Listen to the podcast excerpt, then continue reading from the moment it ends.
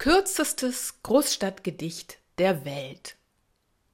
Hätt ich drei Wünsche frei, ich würd die gar nicht brauchen. Ich würd die ersten beiden in der Pfeife rauchen. Und vom letzten wünschte ich mir einen Parkplatz direkt vor der Tür.